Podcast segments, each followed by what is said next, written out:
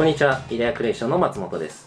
本日のイデアストーリー、ゲストはパーミスト代表、及川亮さんです。及川さん、よろしくお願いいたします。はい、今日はよろしくお願いいたします。はいまず、現在どういった事業をされているのか、はいえー自己紹介の方お願いしてもよろしいでしょうか？はい、えー及川亮と申します。私は今やっているのは、えー東銀座の方で手相占いの方を主にやっています。でそれ以外にまた結婚相談所と企業塾とその三本柱で今は大体やっていますね。えーはい、いろいろやられてますね。そうですね。占いっていうのは、はい、イメージだと、あの、いっぱい占いって、はいはいはいなんか、ありますよね。いろんな種類、はいはい。どういった占いなんでしょう？僕は一応全般占い全般はできるんですけれどもメインのは、えー手相が一番得意ですね。うんで手相人相。最近は人相学を中心にうん。開運メイクとかエステに応用できる形であの外面から中身が変えられますよということでうん。そういうこともやってますね。う、ん。あの手相とはい。人相？っはいはい。てち違う違う。違いますね。あ。の実はその人相というのは、えー全部が人相なんですね。例えば具体的に言うと手相も人相のうち顔っていうのは元相。うん。そして例えば声は声の層ってあるんですね。例えばみなりみなりもそうですね。例えば猫背の人とか例えばこういうと「ああ俺は及川です」っていう人はうん。そういう性格に見えますよね「うん。まあ、及川ですよろしく」って言ってもそういう感じに見えますよね。うん。だから声も人相のうちその中の一部として手相ということですね。はい。なんかあの人気があるはい。あのちょっとわかんないですけど、はい。人気がある占い？一番はやっぱり手相ですね、はいだから例えば手相できるって言った時で行列作りますよね。あの一度度飲み会でやってしまったことあるんですけどね100人ちょっといる飲み会で今日は皆さん飲みてあげますよって言ったら100人全員並びました。死にましたけど。ねあまあでも飲み会とかできればやったらえらいことなんですね。ね。はい。まあ、手相は簡単に見られるっていうのと生年月日を調べる必要がないので即できて特に女性に人気ありますね。うん。はい。あの生年月日ってあるじゃないですか,、はい。生年月日でなんか市中水明ホロスコープはい。はい。西洋先生いろいろありますね。あれもなんかすごい疑問に思ったんですけど、はい。生年月日一緒の人とかいるじゃないですか。そうですねあれはじゃあ一緒なの？とかなんか思っちゃそうなんです。あのね一緒であったとしても育ちが違う例えば言霊っていうのがありますね、うん。あのよくお話しするんです。これ長い話で大丈夫ですか？あ全然大丈夫です、はい。えー例えばあの名前がつきました。うん例えば画数の占いがあって例えば一人双子が生まれて愛子ちゃんってつけました、うん。で同じ画数でつけてあげたい、うん。でも、えーその親がセンスが悪くてうん。運がいい子にしたいからうんこちゃんって例えばしたとするじゃないですか、同じ画数なんですよ、はいまあ、生命判断で言えば同じ画数だから同じ運勢しかも同じ生年月日だから同じはずなのに、多分愛子ちゃんとうんこちゃんって全く違う人生はい。歩むイメージ浮かびませんか？ね。はい。それがあの名前音玉言霊もありますしまたはその子に対する思い入れまたはその例えば日本に生まれたのと例えば戦時中、まあ、あの今でも戦争が起こっている国に生まれた人と同じ運勢ではないんですね。土地柄日本の運勢日本に生まれた運勢とおアフガニスタンで生まれた人の運勢っていうのはやはり国の運のが強いんですよ。いやそういったものも全部加味してやるとそれこそ同じ運勢はないということですね。うーん。なるほど。なるほどでそれで全然もう変わってくる。そうです。ただし運の流れは同じですからう、ん。あの基本的にだから大体何歳ぐらいに、えー調子がいいですねとか何歳ぐらいに結婚しやすいですねっていう大体のおおよその流れというのをうん。サイクルは大体同じサイクルを歩みますね。う。ん。はい。あの例えば手相ではい、なんか進化するっていうかうん。変わ,、変わった変わりますすね、はい、だから手相が好きなんですけども、まあ、生年月日で占う占いっていうのは名実といって一生変わらないわけですよ例えば、ヤクザで生まれた人がいて座になりたいっていうのはそれは無理なんですね、または A 型血液 A 型の人は O 型になりたいって言っても無理なんですね、でも相実というのは変えられるんですよ、例えば仮想も層のうちなんですけれども、うん。人相仮想手相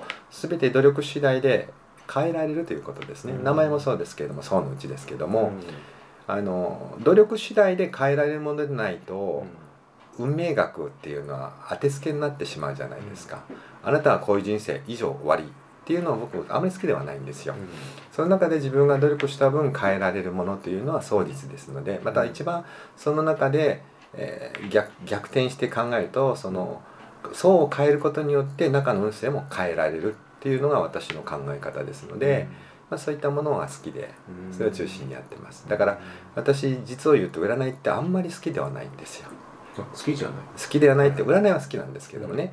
占い俗に言う占い師オタク占い師ですね、うん。あなたはこうよっていう。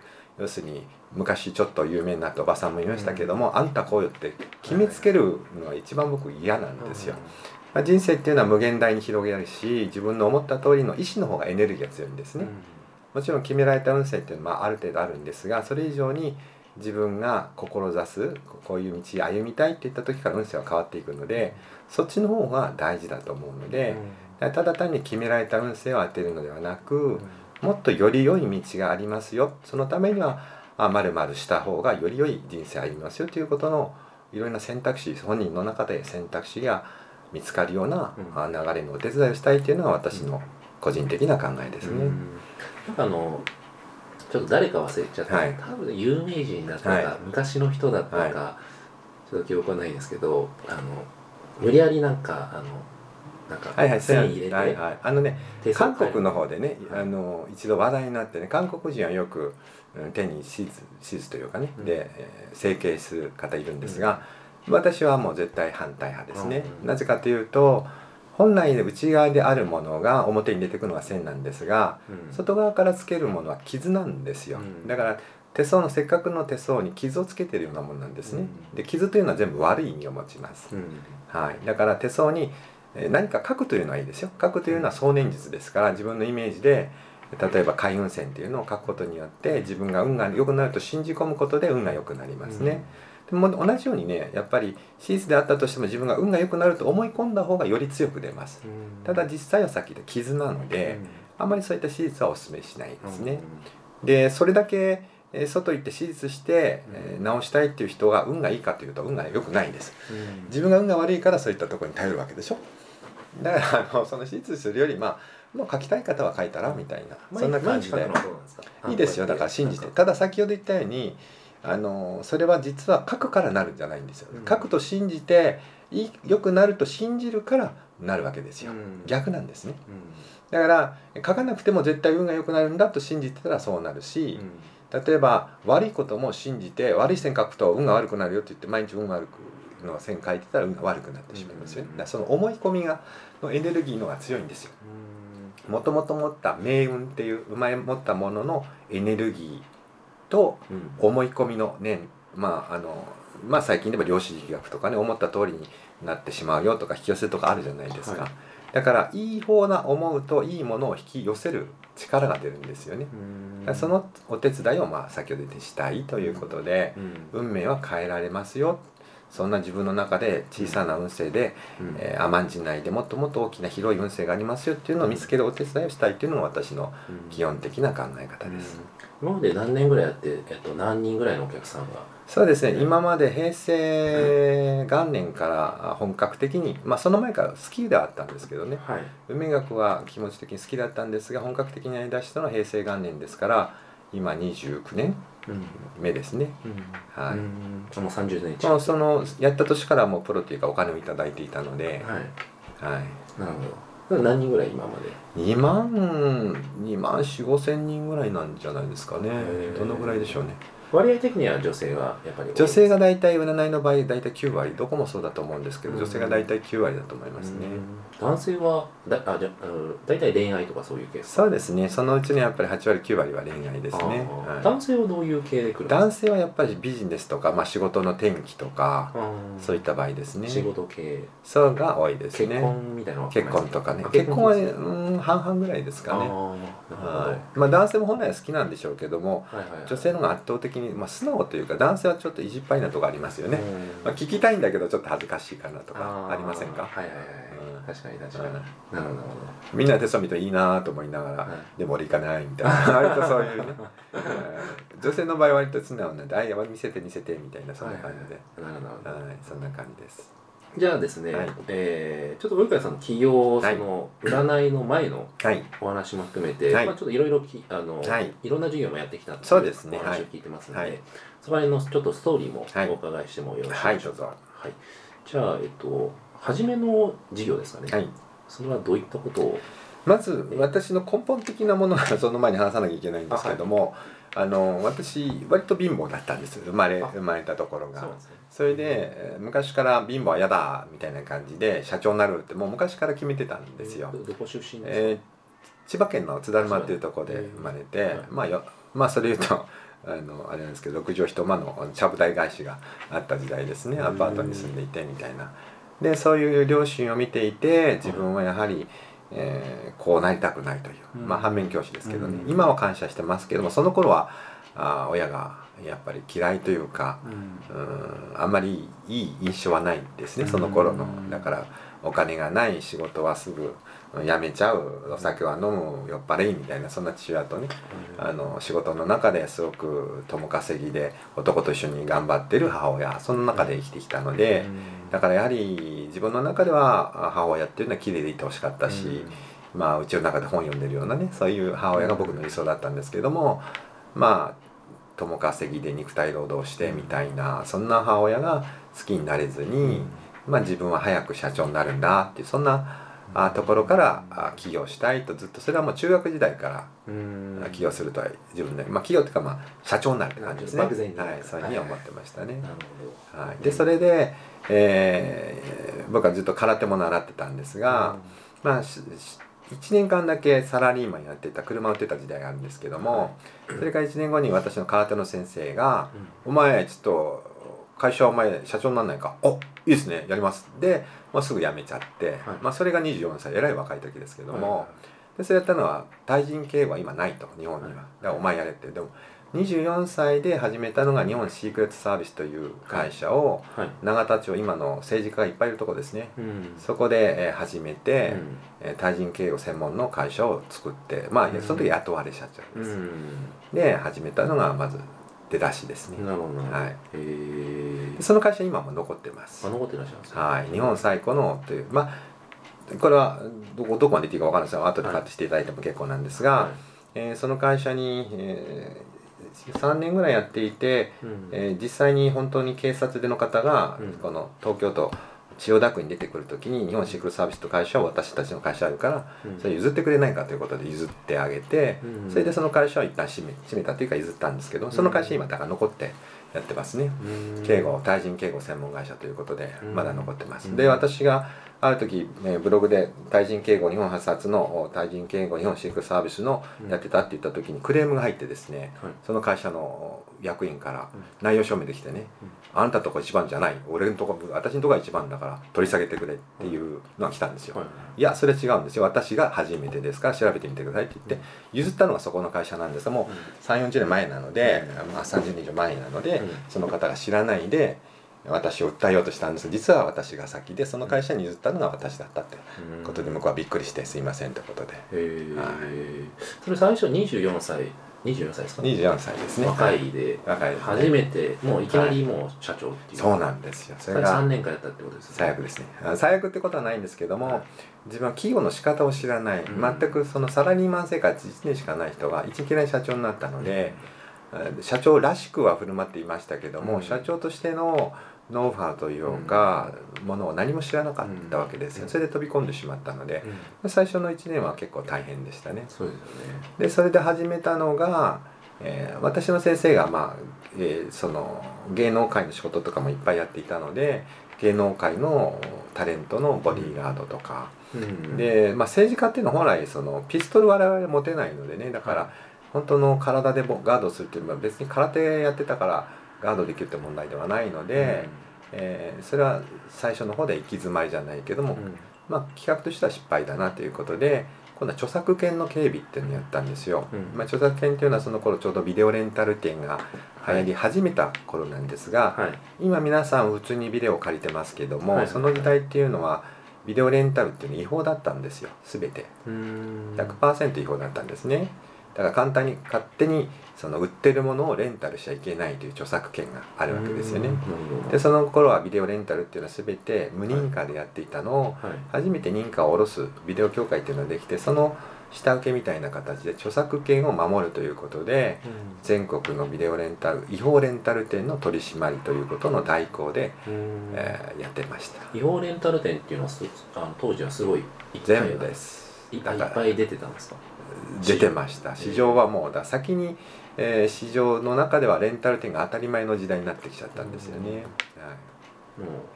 何十社何百社そうです。ね。まあ蔦屋もその時に私は一番最初の許可を下ろしに行った時に蔦屋まだ小さいまだうんうん。本当の小さな頃に行ったこともありますね。へーはい。はい。うんそれはじゃあ結構いい感じで。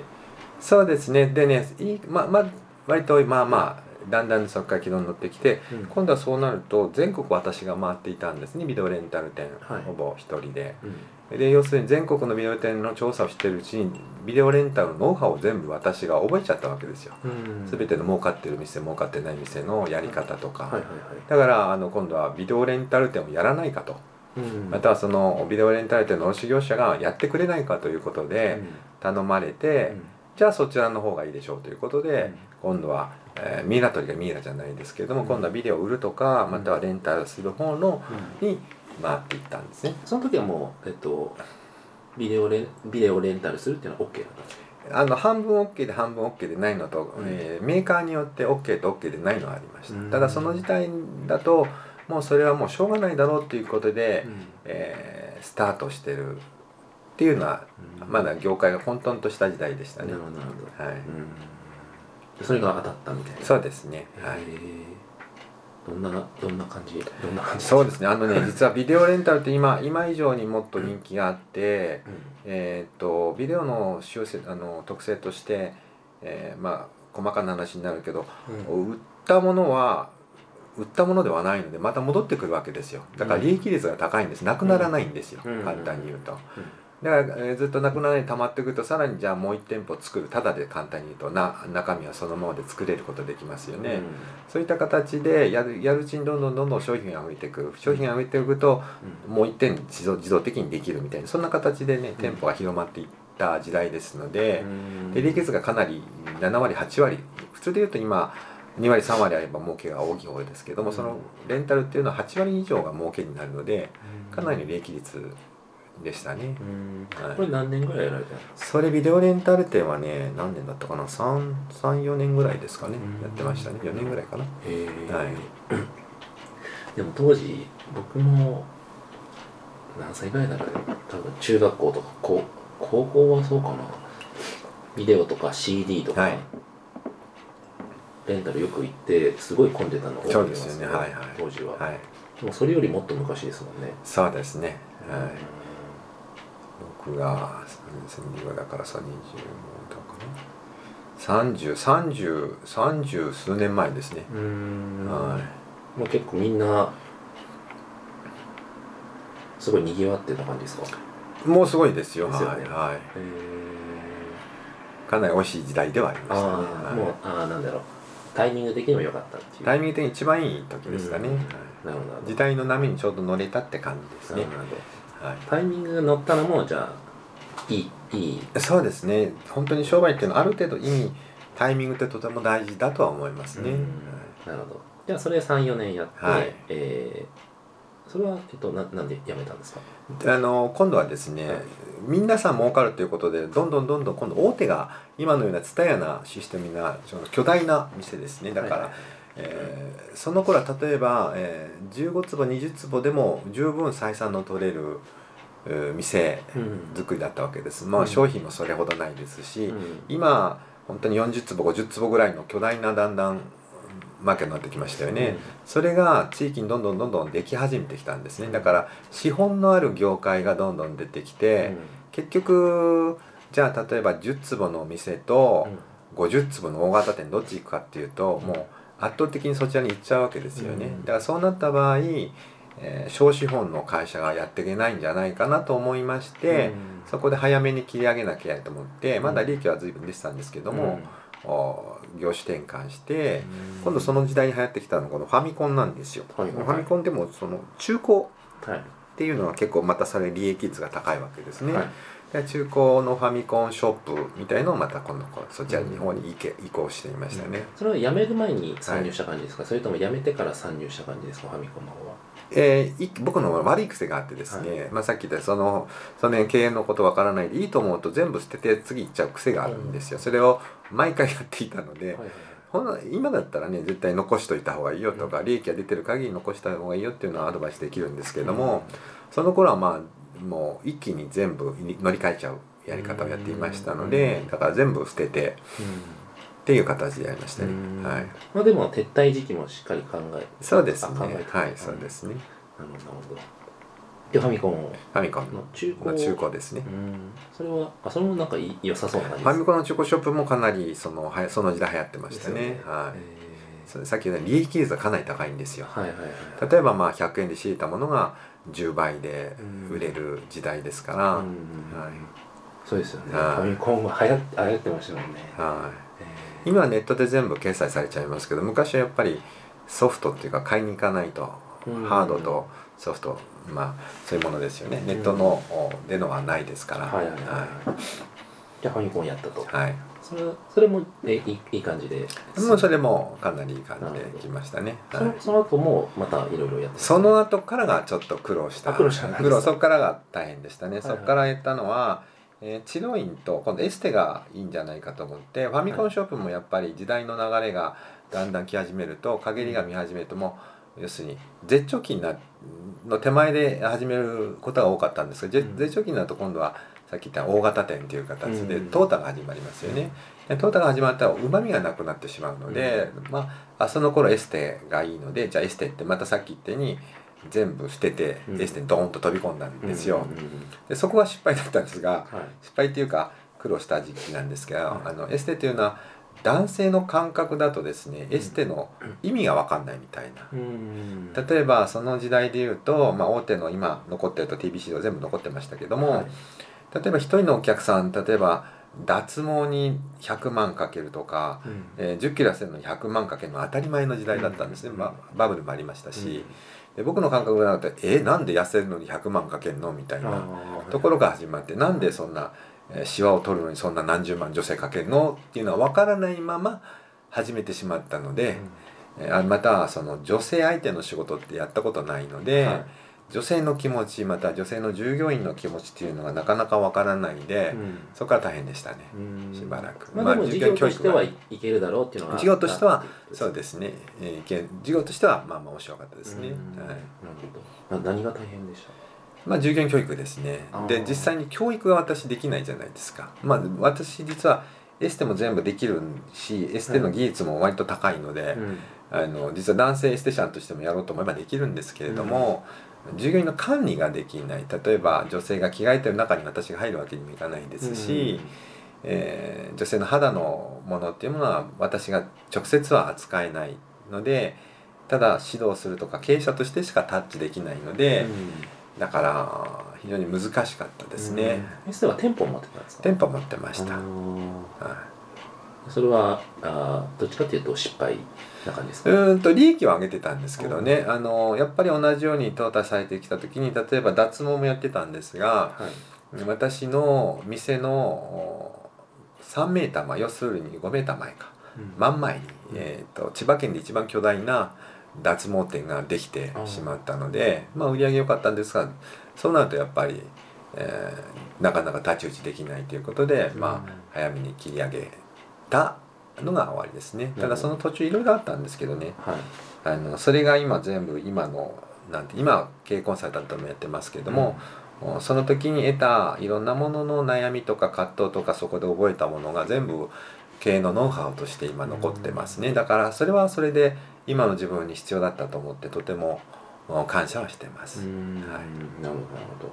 でそれがエステっていうそうですね。はいでまだまだその後もあるんですよね。そうですね、まあ、エステの後ですね。一はい。回その人を使うことの難しさっていうのの中から、うん。えーまあ、その頃から占いも少しやってたんですけどもね、はい。まあこれは全然違う関係の面白い話ですけども従業員の手相を見てた時に、えー従業員、え1つの店舗で6人いたんですがそのうちの4人が妊娠するって出てたんですよ手に。今年妊娠するよって言ってでも妊娠やめろって言えないじゃないですか、いや大丈夫ですよ。妊娠なんかしないし彼氏いないしって言ったうちに4人とも同時に妊娠したんですよ。同時ですよありえないですよマジですか？マジでありえないですね。店長も含めて同時に妊娠して1ヶ月前1ヶ月おきと。全員ほとんど全員が妊娠で辞めちゃったみたいな。もともと分かってたんだけど妊娠に関してはとにかく先ほど言ったように妊娠するなって言えないですから、はい、できちゃって。それからだから従業員教育で、えーなかなか苦労しましたね。あれそのエステやってる時にはもうテストをやってたんですね。ははい、もうできました。へえエステの時もいろいろテレビ局からいろいろ来てですね、よくテレビに出てました。あのエステの中で僕占いをやってたんですよ。だからエステと占いのコラボみたいな形でね。だからそれが面白いってことで、はい花丸マーケットに出たりとか、あーいろいろ取材に来てくれたりとかありましたね。へえはいあなるほどそれがなんか新しいみたいな感じでそうですね。はい。エステと占いって結構マッチングがいいんですよ。うん。まあ、女性が対象ですし女性は占い好きですし、うん。まあ、女性の悩みを聞いてあげるってことで、うん。ちょっとじゃああの手相のはい。なんか出会いっていうか、はい手相。はい、そこ教えてもらっていいですか？手相はですねあの西谷康人先生っていうのは、まあ、世界ナンバーワン手相家って言われる方がいらっしゃるんですが、はい。まあ、その方に、えーの本を見てあ面白いなと思って、うん。まあ、手相のお弟子になったわけですね、うん。それでその頃弟子になるのはなんかこちらからアプローチしたんですか？そうですね募集してたのであその時はね手相を見て、えー合格し手相がいい人だけ弟子になれたので手相を見て、まあ、合格になって手相の弟子になってはいはいはいそれですぐその西谷先生の代行として、あの手相を教えてたんですね。えー、もうすぐ1年も経たないもう半年1年ぐらいから今度は教える側に回って、うん。えー手相を教えてたりとかそういう形でやってましたね。うん。はい。手相とか人相もはい。技術なんですか？それは、技術です。あの私霊感あるわけではないので、うん。じゃあ僕がこれから手相をはい。できると、はい。えーで手相は不思議で その、まあ、西谷先生安人先生という方が編み出した留年法っていうのがあるんですがそれを使うと何歳に何があったって過去現在未来全部当てることができるんですね。うん。例えば何歳に恋愛して何歳に結婚して何歳に妊娠して何歳に独立するとかそういうのが全部過去現在未来と全部手に書かれているんですよ。うん。でそれに関してまた先ほどは妊娠の年もわかるのでうん。妊娠するよって言ったのもそこを見てやったわけですね。でそれはだからちょうど仕事にとっても必要だったしあとは、えー今ビジネスの中で応用編として、はい。まあ、法医学ってあるんですけども、今で風水とかやつですね、はいはいはいこっちの方角に店を開くといいですよとか店の内装をこうするとうん。客が集まりますよって、うん。そういうののビジネスとして使える占いっていうのを私は、えー実践的なものですね、うん。というのでその頃から始めて、うん。ました。当時は2 3 0年前ですか、はい、その占い師さんっていうのは、はもうたくさんいたんですか？その頃から多分いたとは思いますね、うん。はい、ただその占い業界にどっぷり使ってたわけでなく僕の場合は基本的には経営者としてうん。それでもまあ手相の占いもあの副業ではないですけどまあサブ的なものでやってたので。う、ん。うんなるほど。はい。結構じゃあいろんな授業やってきたと思うんですけど、はい。その参入する時の、なんてはい、いうんだろう。ポイントっていうか、はい。なんか今思い返すとはい。意識してたことってあります？えー、とまず今企業塾というのを作って今年から企業を中心今までの人生の流れ自分の人生をそう集大成として今年から本当に起業をしたい人これから起業したい人をを導きたいということで今の自分のいろんな失敗をしました、はい。それを通じて失敗しない経営という形で、私はまあ占いを含めてやると、まあ、顔を見ただけで成功するしない分かるし何歳に成功するっていうのも分かるしすごいですだからあの 起業すればいいってものではないんですやっぱり起業家のメンタル面とかあとはまあタイミングとか、えー向かない人もいるわけですね、うん。でも向かない人が今やる場合多いんですよ結構。うん。例えば、うんとてもビビであったりとかただ会社を辞めたいうん。自由になりたいただそれだけで独立する方はかなり多いんですが、うん。大体その方はほとんど失敗しちゃうんですよ、失敗しないやり方というのがあるのでそれは私の中の体で身についたものと、まあ、体験的なものと実際の占いとか名実の中で覚えたものと、うん。また人相学で覚えたものと、またずっと経営としての勉強実務的な勉強集客の仕方とかそういうの全部を自分の中で学んできたので、はい。トータル的に運命学からうん。実務的なものから集客とかそういったものを教えられるようにやっとなれたのでうん。で今年からはそういった企業塾企業をしたい方をうん。導きたいということでうん。今年からやり始めてますがうん。企業にとって一番大事なことはまず一番をやる気があるのないのってことですね。はいはいはい。先ほど言ったようにただ逃げたい自由になりたいからでも本気で自由になりたいってとことん思えばそれはそれでいいんですけれどもね、ただ単にその仕事を楽したいとか、うん。そうそう思う方が多いんですよね。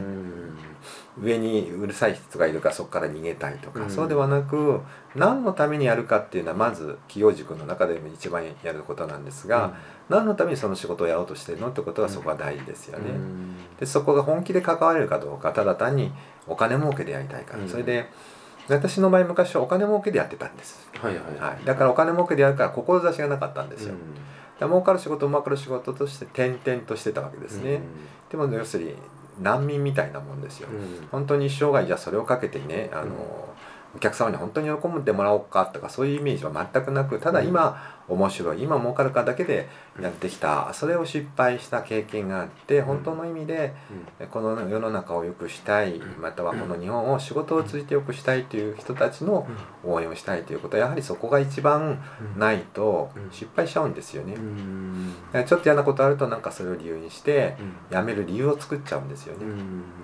いやそうではなく本当にあなたに合うものは何ですかってことです。それはまた人相を見れば分かりますし、まあ、生年月日見ても分かりますし、まあそれがなくてもヒアリングしてればね本当にこの人はやる気があるんだなとか、その仕事が好きなんだなって分かった人はやっぱり応援したいと思います。まずそこですよね。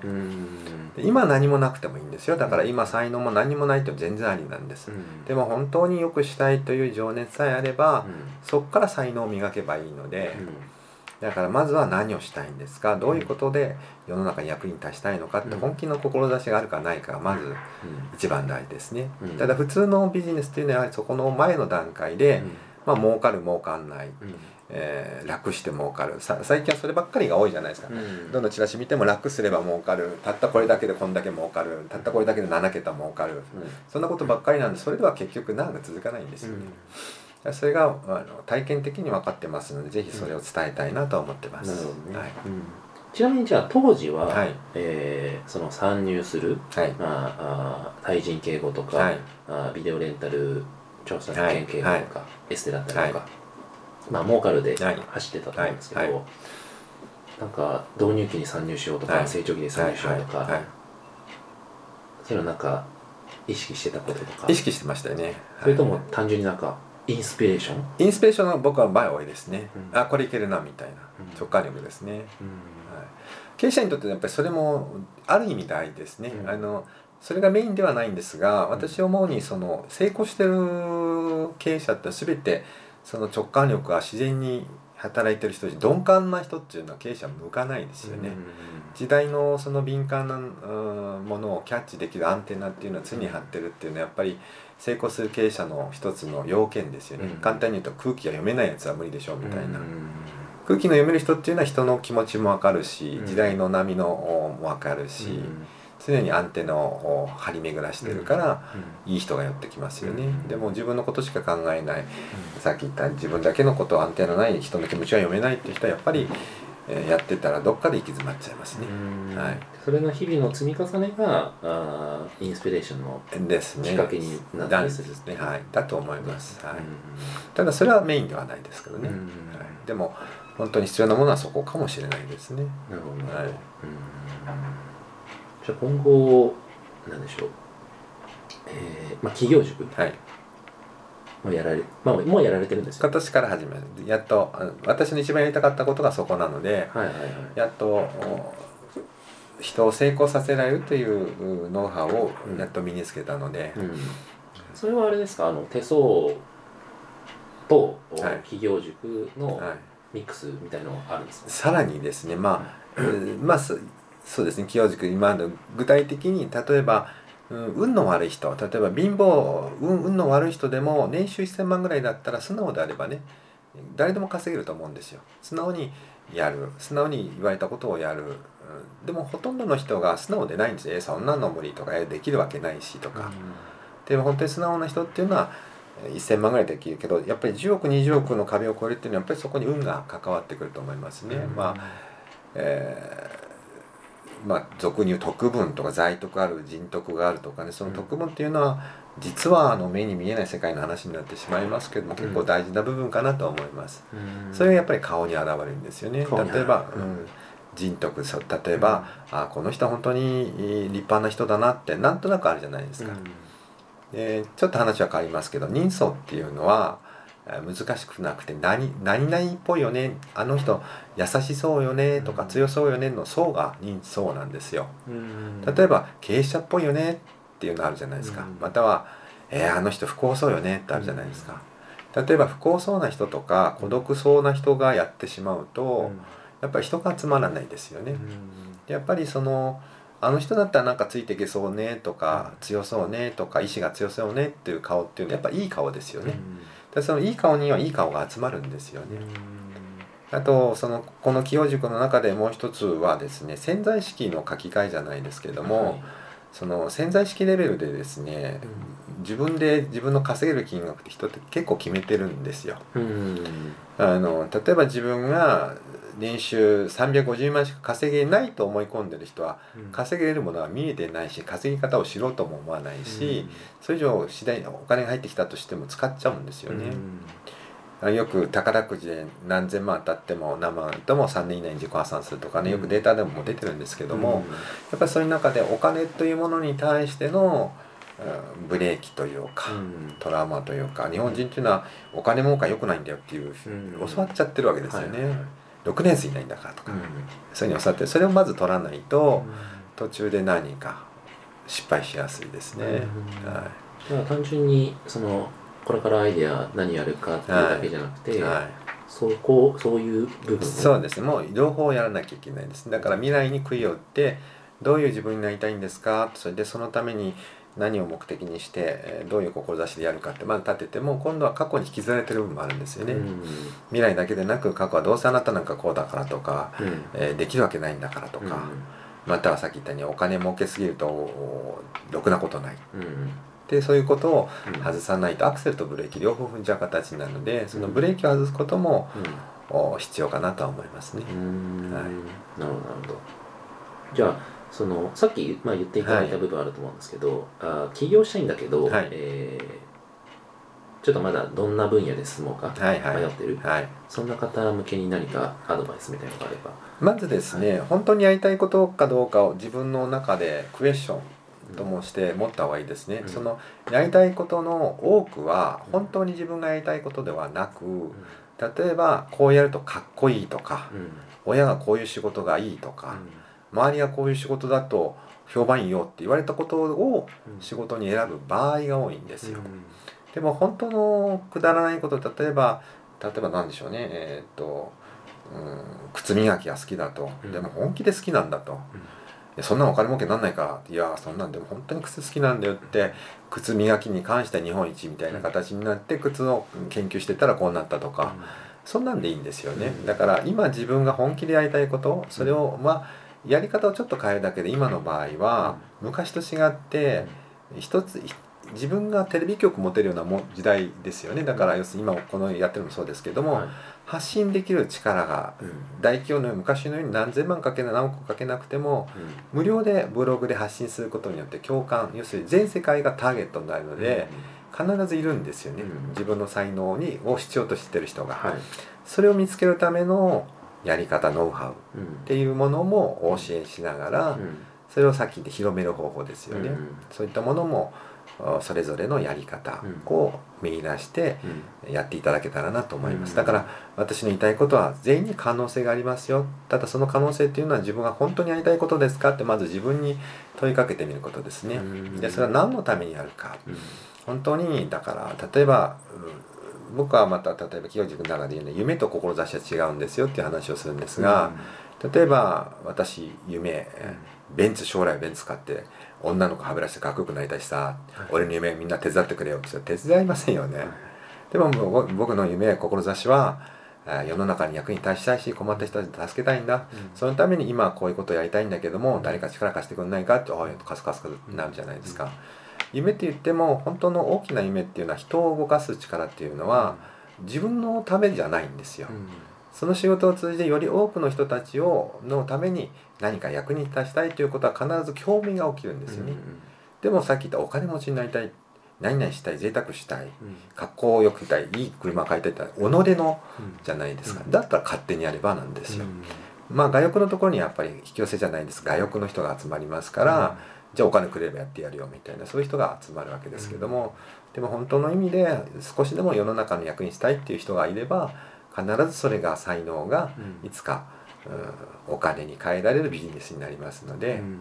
そういうことを皆さんに知っていただけたらなと思います。うん。はい。最初のあのスタート時の,、はい。あのお金ですよね資金、はい。はい。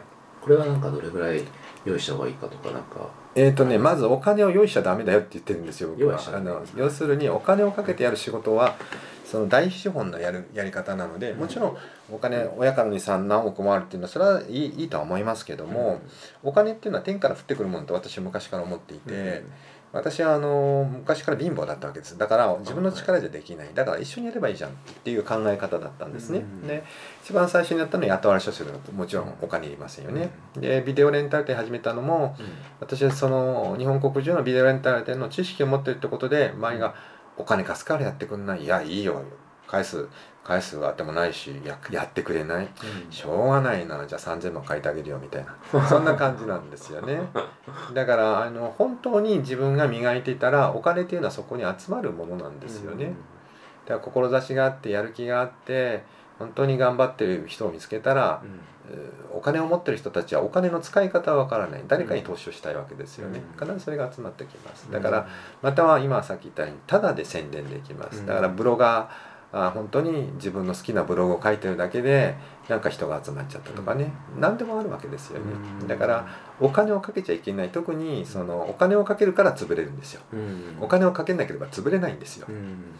昔で言えば手形を切ったらもう返せなくなったら倒産なんですけれども、はい、お金をかけなければずっと続くんです、なるほはい、だからまずはお金をかけない。できれば、えー10万以内で、ど、えー考えられたらいいと思います。ん10万以内で物販っていうのはあんまりお勧めしない。でも物販でも自分がお金かけなくても売りたい人と買いたい人をつなげることもできるわけですよね、うん。だから今は知恵を使えば、うん。自分でお金をかけなくても、欲しい人とうん。売りたい人とうん。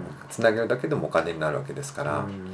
えー工夫次第で何でもできます。そしてお金はかけちゃいけないと私は思います、まあ、かかければかけるだけ早く仕事ビジネスってのは進むのは事実ですね、うん。宣伝費でも何でも広告費でも何千万かければその分お金は返ってきますけどそれはさっき言った大企業がやるべきことで、あの個人事業主でしたら小さなお金でコツコツと、うん。そんな時間をかけてやればいいと思います、うん。だから続くしうん。だから好きなことに集中しないと続かないしということですね、うんあはい。りがとうございます。じゃあ今後のですね、はい。えー事業展開もしくははい。仕事上での夢でもいいですけども、はい。教えていただいてよろしいですか？えっ、と一番最初の私の話だと思うんですが母親が、えー貧乏であった。そして母親が仕事僕のためにずっと、うん、我慢して母親の僕の嫌いなところは僕が母親に対して嫌いだったのははい。何も綺麗なものも着ないし旅行も行かないし、うん。えーずっと私のために貧乏くさく働いていたのはとても嫌だったんですよ。うん。でもお考えてみればうん私は貧乏貧乏で母親を嫌ってたけどその母親がいつも僕のために全てを投げ打って、うん。えー自分の買いたいものも買わず食べたいものも食べずうん。僕は、えー貧乏貧乏と言いながら千葉県で一番高い高校出て大学も出させてもらって、それで金お金経営してちょっと苦しい時は年々でお金足んないけどちょっと貸してみたいなこともやってたひどい子供だったんですが、でも母親亡くなったんです母親亡くなった時に私に何千万の貯金をねうん。自分の中から貯めといてくれてでそんな母親見て本当に、えー仏のような母親ってマリから言われたんですけどもね、で私はそういう母親を見て今の女性に思うのは結婚したら何かできないって人多いんですよ、うん。結婚して夢をなくす、ん。こと子育てで夢をなくす、うんでお金が苦しいから働かなきゃいけない。うん何々しなきゃいけないっていうことで夢をなくした人が多いので、本当に女性に輝いてほしいんですよね、うんだから仕事しながら子育てをしながら結婚してからも幸せになれるよと。うん。そういったものを教えてあげたいですしそのための企業塾だ女性でもできる企業塾。うん。家庭にいながら何か例えばエステを覚えたら、うん。うん、たった一人成立すれば1日1万円もらえるじゃないですか。はい。たった一人なんです。うん。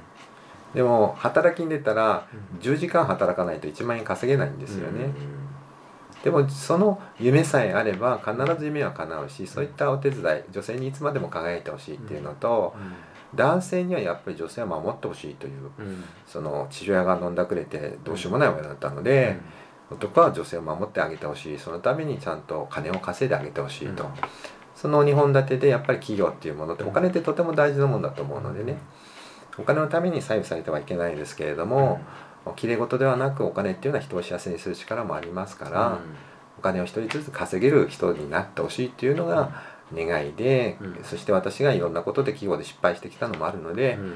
その体験経験とさらに、えー目に見えないそういった占いとかそういったのも利用してさらに心理学も利用して全ての現実的現代現実的なそのなんか経営としてのものも含めてやれば失敗がない経営っていうのは教えられますので、そういったことでいろんな人がそれぞれの分野で自宅にいながら何々しながらでもいいから夢を叶えて素敵だなと思ってその応援を今年からやりたいなと思って、うん。はいます。はい。はい。最後にですね、はい。えー起業を考えているはい、方はい。へのちょっとメッセージをお願いしてもよろしいですか。はいで私がまず起業を考えているのは夢さえあれば必ず夢だけではないですけどもね。はい。まずはそこだと思うんですね。うんどのその一歩を踏み出す勇気さえあればうん。